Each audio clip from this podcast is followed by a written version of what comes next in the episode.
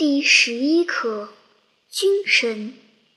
重庆临江门外，一个德国人开设的诊所里，医生沃克端坐在桌后，他头也不抬，冷冷地问：“你叫什么名字？”“刘大川。”“年龄？”“二十四岁。”“什么病？”“土匪打伤了眼睛。”沃克医生站起身。熟练地解开病人右眼上的绷带，他愣住了，蓝色的眼睛里闪出一丝惊疑。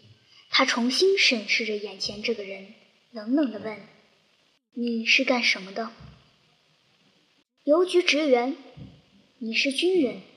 沃克医生以针见血地说：“我当过军医，这么重的伤势，只有军人才能这样从容镇定。”病人微微一笑，说：“沃克医生，你说我是个军人，我就是军人吧。”沃克医生的目光柔和下来，他吩咐护士准备手术。沃克医生正在换手术服，护士跑来，低声告诉他，病人拒绝使用麻醉剂。沃克医生的眉毛扬了起来，他走进手术室，生气地说。年轻人在这儿要听医生的指挥。”病人平静地说。“沃克医生，眼睛离脑子太近，我担心施行麻醉剂会影响脑神经，而我今后需要一个非常清醒的大脑。”沃克医生再一次愣住了，竟有点口吃地说：“你，你能忍受吗？”你的右眼需要摘除坏死的眼球，把烂肉和新生的息肉一刀刀割掉。试试看吧。手术台上一向从容镇定的沃克医生，这次双手却有些颤抖。他额上汗珠漉漉，护士帮他擦了一次又一次。最后，他忍不住开口对病人说。你挺不住，可以哼叫。